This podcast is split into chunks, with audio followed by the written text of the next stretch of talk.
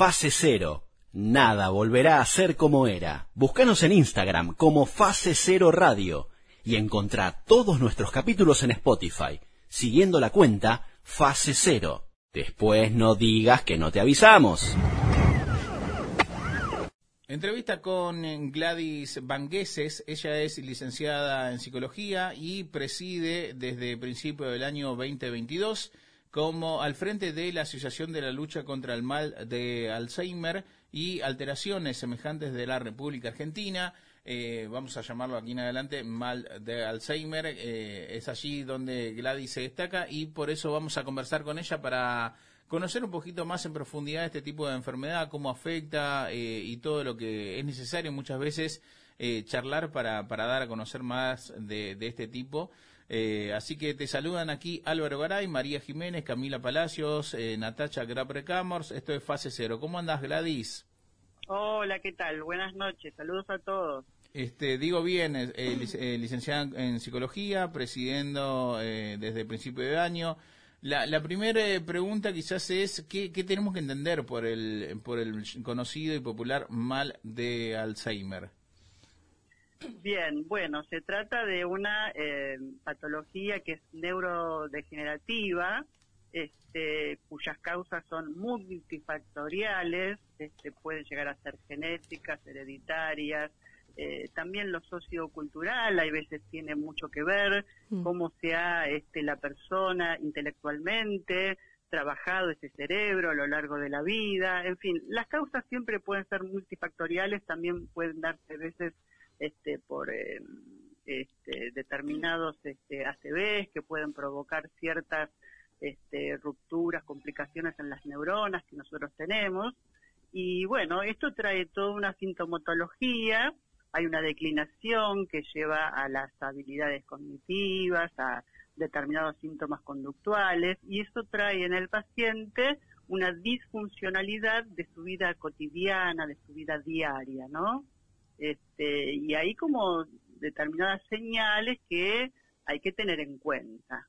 Si querés te cuento un poquitito de ellas. Sí, e, eso es importante porque por ahí uno no sabe que, tiene algo hereditario eh, o que es genético, entonces como que empiezan a darte a, tener como escenarios eh, atípicos y ahí es donde vos decís que, bueno, prestar atención a qué cosas cuando empieza a suceder esto o al menos empieza a tener eh, sus primeras etapas, porque también entiendo que hay como niveles o etapas, no sé cómo lo llamarán, eh, de, de este mal de Alzheimer, ¿no?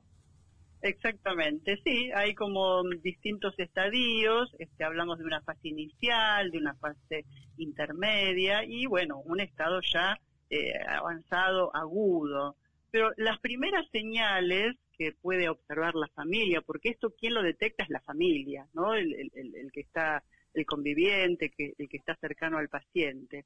La primera señal, que es la típica, y que ahí puede darse mismo el, paciente, él puede tener como autoconocimiento de esto, es la pérdida de memoria, ¿no? El no me acuerdo, el no recuerdo qué, qué es lo que hice ayer, qué es lo que cené anoche, eh, no recuerdo dónde fuimos el fin de semana y empieza a preguntar. Entonces la familia, frente a estas preguntas reiteradas, repetitivas, este, ¿qué, pasa con mamá, qué pasa con papá, qué pasa con el abuelo, en fin, ¿no? O sea, eh, el no me acuerdo, la falta de memoria es una de las primeras señales. Otras puede ser que eh, comienza a suceder una eh, dificultad para realizar tareas que le son familiares, ¿no? Esto que sabía cómo lo hacía, una determinada acción, hoy ya no comprendo cuál es el inicio, cuál es el fin de esa acción, ¿no? Es decir, uy, ¿qué pasa? Que no está pudiendo prender eh, la hornalla para poner la pava para tomar mate, por ejemplo, ¿no? Eh, otra señal puede ser eh, problemas en el lenguaje, la persona empieza a no, no poder armar bien las, las frases, no puede encontrar las palabras, eh, entonces empieza a ser como empobrecida ese lenguaje, esa comunicación. Otra señal también eh, típica es la desorientación en tiempo y espacio. Eh, hay veces em, la, persona no, empieza a reconocer su propio ambiente, su propio hogar, y de golpe pregunta a quien está a su lado, eh, dónde estoy o, o dónde queda el baño que no me acuerdo cómo llego al baño o hay veces salen a hacer las compras, eh, van a la esquina a comprar el pan y no encuentran el camino de regreso.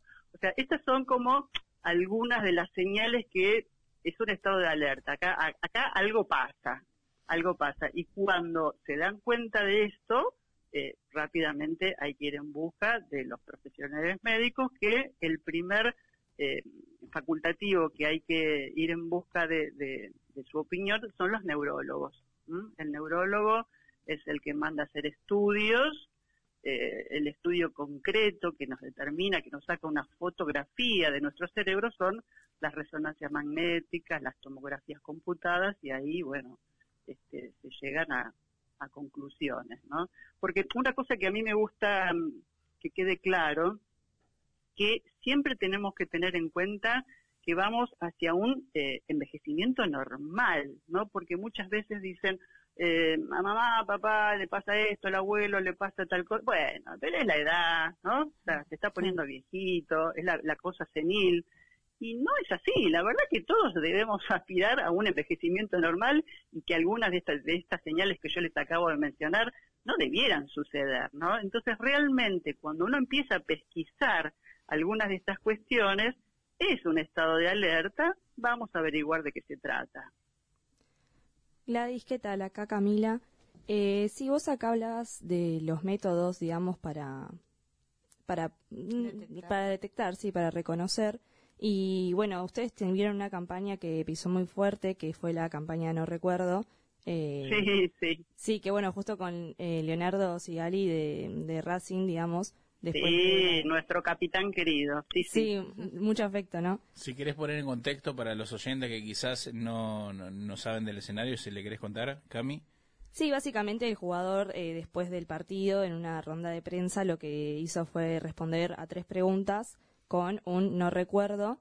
Eh, entonces, bueno, esto trajo también, digamos, mucho, mucho movimiento en, en las redes, en los medios masivos, por una cuestión de que yo también lo estaba viendo y decía, ¿qué le pasa a esta persona? eh, pero la verdad fue muy efectivo. Logró, logró, el impacto esperado. Logró el impacto esperado. Fue, fue muy efectivo y, y bueno, esto también de, de la importancia de, del factor social, digamos, en estas cuestiones de, de adentrarse, de conocer, de saber cómo se puede prevenir de en cierta forma.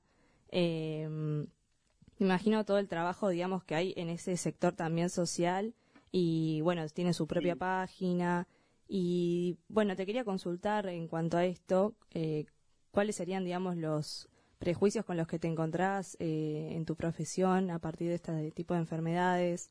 Eh, ¿Cuál es, digamos, la, la, parte más difícil también de, del trabajo a partir de ahí?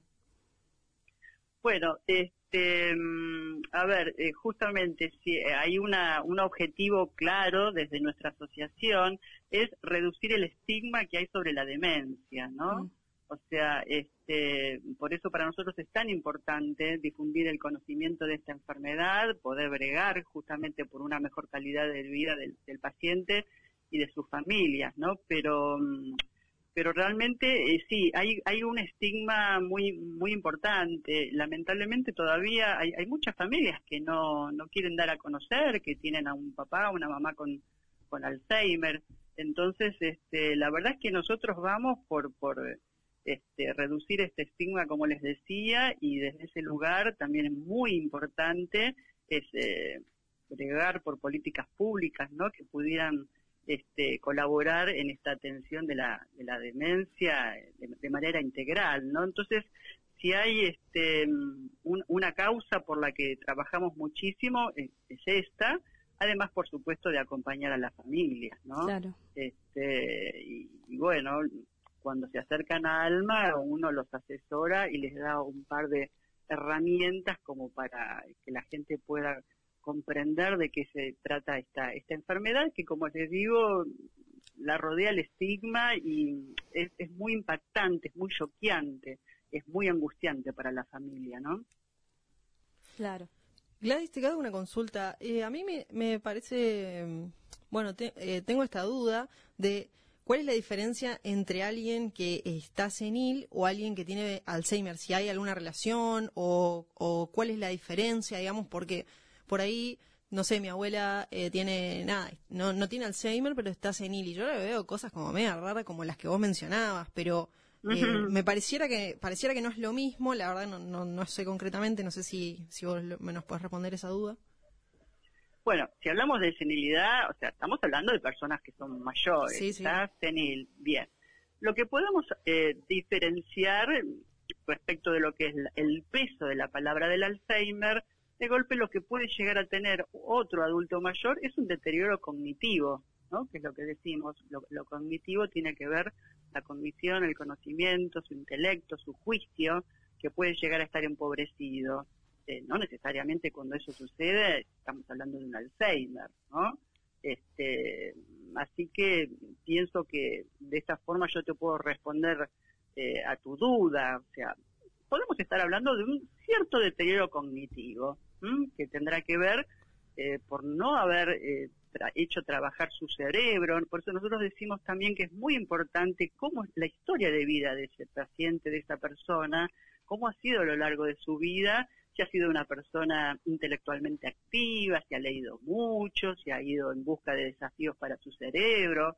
Cuando nada de eso sucede, la verdad que eh, somos los artífices ¿no? de, este camino que estamos construyendo intelectualmente y el cerebro también es ese músculo que va a actuar en consecuencia. Entonces hay veces sucede que simplemente gente que nunca este, tuvo como, como grandes iniciativas para para hacer cosas intelectuales, cognitivamente activas. Entonces, bueno, se llega a una determinada edad, hay deterioro cognitivo, por no haber hecho trabajar el, cerebro como nosotros decimos que hay que hacerlo trabajar. Entonces vos decís que no siempre estas señales que vos decís son, o sea, son de alerta, pero no siempre desembocan son de alerta, son señales, son señales de alerta. Este, hay más, yo les nombré algunas, ¿no? Este, pero, pero siempre ante la duda sin dudarlo, ir al médico, al neurólogo y ir en busca de esa foto del cerebro. Ahí donde realmente este, está, está la verdad, ¿no? Pero a veces eh, se hacen eh, test neurocognitivos, también se pueden hacer un par de test eh, que van orientándonos cómo está el juicio, la lógica de esa persona, ¿no? Eso puede ser como una antesala para saber más o menos dónde estamos parados. Este, pero mm, yo les puedo asegurar eh, que la familia se da cuenta cuando realmente hay algo que no está funcionando bien, que no está funcionando bien. De todos modos, insisto, tenemos que ir hacia un envejecimiento sano, ¿no? Con nuestra condición, nuestro este, cerebro lo más activo que podamos. A mí siempre me gusta dar el ejemplo este, de la señora Mirta Legrand, ¿no? Una señora, no sé la edad concreta, pero sé que pasa los 90 años, eso es el ejemplo de un eh, envejecimiento sano, ¿no? Una señora que es mayor y no porque sea mayor este está senil, ¿verdad? O sea, este, ahí claramente es, una señora que ha leído muchísimo, que ha sido muy activa intelectualmente. Bueno, ese es el ejemplo de un adulto mayor que está bien. Estamos hablando con la licenciada Gladys Bangueses, ella está al frente de ALMA, es la Asociación de Lucha contra el Mal de Alzheimer.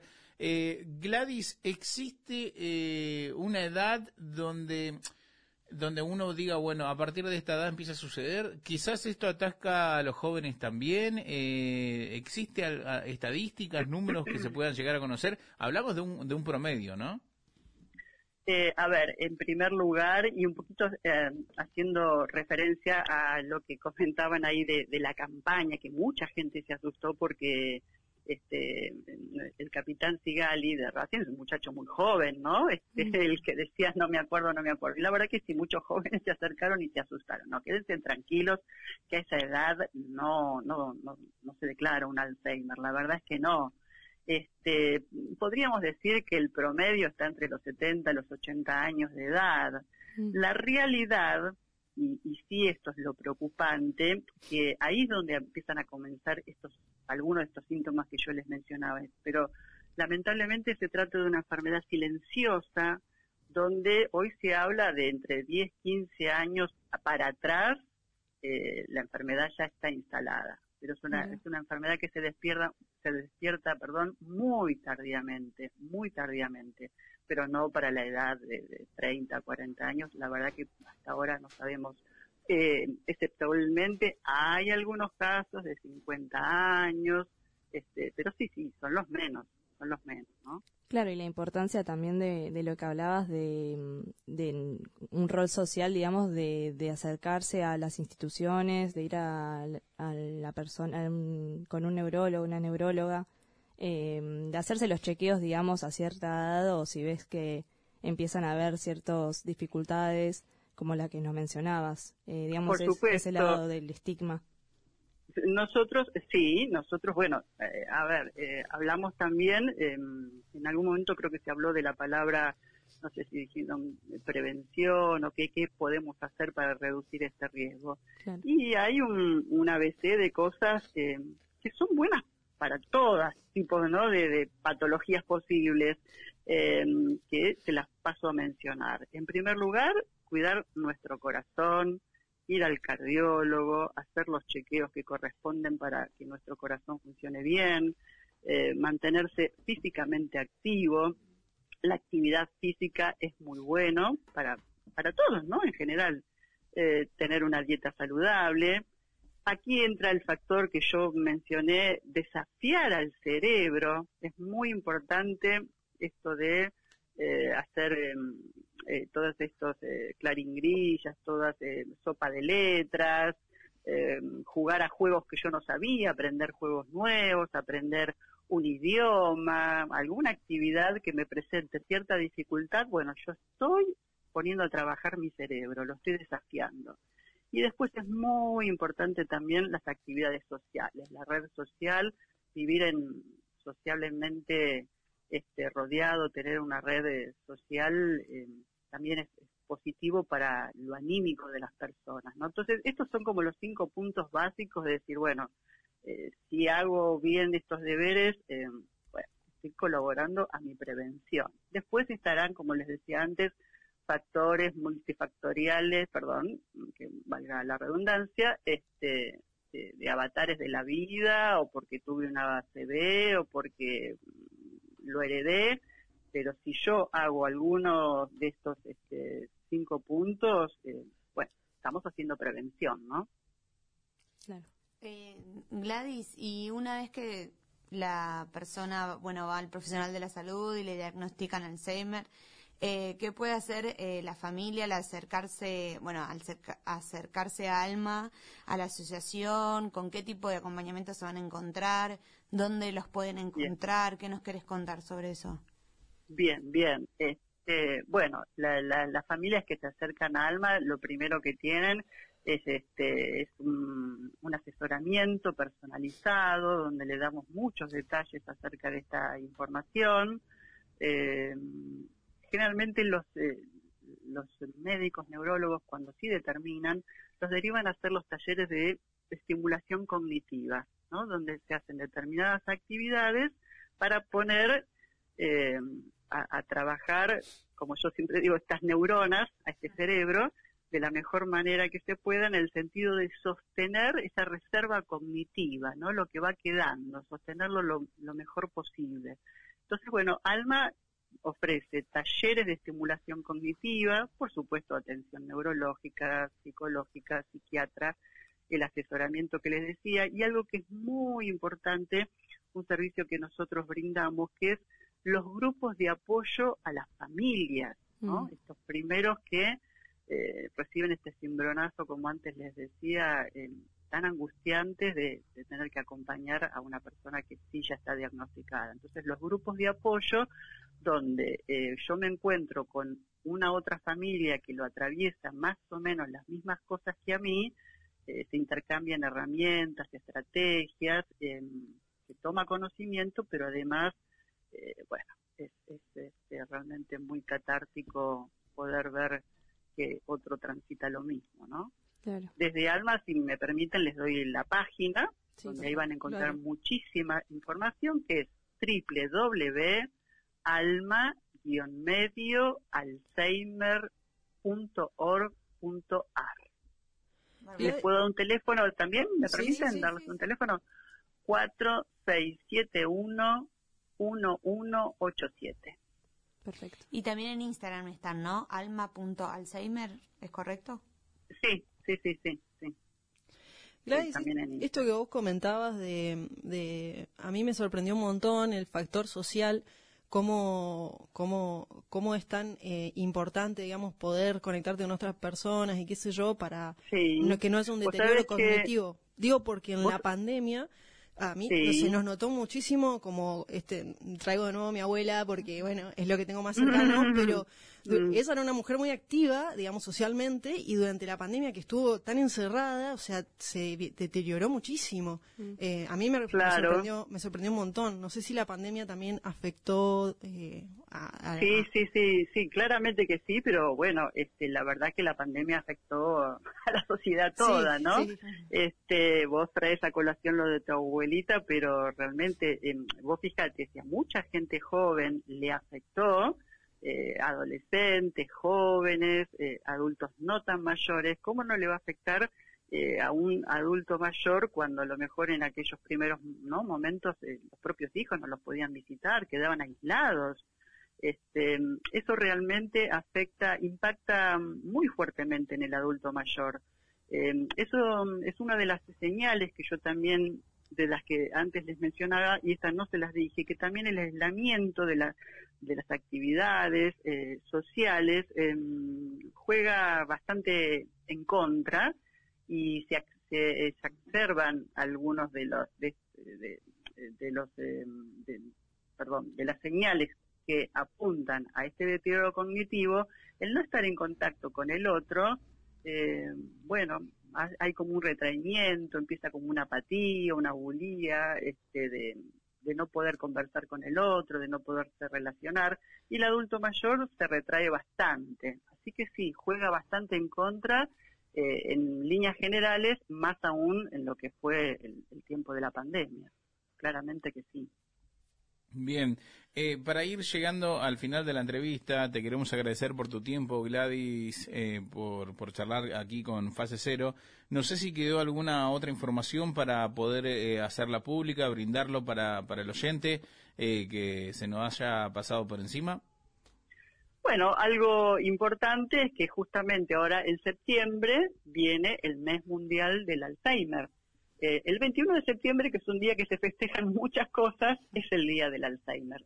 Así que desde Alma estamos organizando montones de eventos para todo el mes de septiembre y que irán reflejándose en la página. Así que esta página que, eh, si me permitís, la repito, www.alma-medioalzheimer.org.ar. Ahí se van a estar enterando de todas las actividades que vamos a presentar a lo largo de septiembre, que eh, donde básicamente este, el objetivo, como siempre todos los años, es reducir el estigma, tener claro que vamos hacia un envejecimiento normal, que eh, la demencia no es parte ¿eh? de, este envejecimiento normal. Así que hay que trabajar mucho para ello y donde las políticas públicas realmente serían este, importantes para que nos acompañen a las familias y a la asociación. Tal cual. Gladys, te queremos agradecer por tu tiempo. Muchas gracias. Espero que termine bien tu jornada. Ustedes. Muy amables. ¿eh? Muchas gracias. Adiós. Chao, Gracias. Gracias. Hasta luego. Chao, chao. Fase cero. Nada volverá a ser como era. Búscanos en Instagram como Fase Cero Radio y encontrá todos nuestros capítulos en Spotify, siguiendo la cuenta Fase Cero. Después no digas que no te avisamos.